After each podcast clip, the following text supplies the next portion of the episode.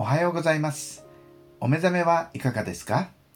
オロクバプテスト教会こちひら岩尾牧師がお届けするぬちぐすいメッセージ第282回目です。聖書をお読みいたします。ローマ人への手紙12章2節。この世と調子を合わせてはいけません。むしろ心を新たにすることで自分を変えていただきなさい。そうすれば神の御心は何か。すなわち何が良いことで神に喜ばれ完全であるのかを見分けられるようになります。今朝の御言葉には大変重要なことがぎゅっと詰まっていますので2回にわたってお話ししたいと思います。パウロは12章1節で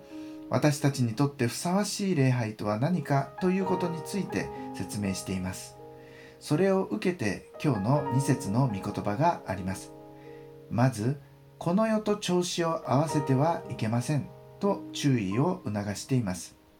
この世的なものすなわち俗的なものに気をつけるようにと語っているのです。この世と調子を合わせてはならないとパウロはローマにいる信徒たちに向かって語っているわけですが彼は何を念頭にこのメッセージを伝えているのでしょうか？実はこの世の「世」と訳されている単語はもともとのギリシア語を直訳すると「時代」という意味になります。パウロがこの手紙を書いた当時ローマやギリシアのさまざまな異教文化が教会やキリスト教信仰にも影響を与えていたようです。ギリシアでは理性を失い恍惚感を求める宗教が流行る一方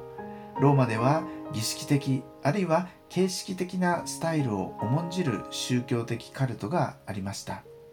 パウロはそういった当時の文化の影響によって純粋に清い思いで神を礼拝する心が損なわれてはならないと警戒感を持っていたのでしょ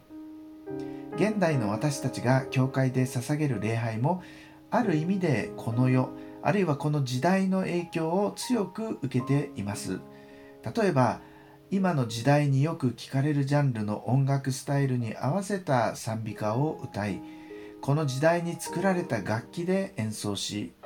現代的音響機器を用いさらにインターネットを利用してライブ配信を行っています。このぬちぐすいメッセージの配信も IT を利用させていただいていますのである意味でこの世的と言えるかもしれません。このような時代が生み出した機器や技術を信仰生活に取り入れることを聖書が完全に禁じているとしたら私たちはもはや無人島や深い森の中で文明から隔絶されて生きるほかありません。パウロがこの聖句で語っていることはもちろんそういうことではありません。次のむしろ心を新たにすることで自分を変えていただきなさいという言葉がそれをはっきり示しています。心を新たにするというところを英語の聖書では renewing your mind と訳されていますが renew というのは免許やパスポートを切り替える更新するという時に使われますね。つまり古いままでいるのではなく神に対する思いを絶えずアップデートしフレッシュさを保ちなさいというのです。そうすることで私たちは自分を変えていただくのです。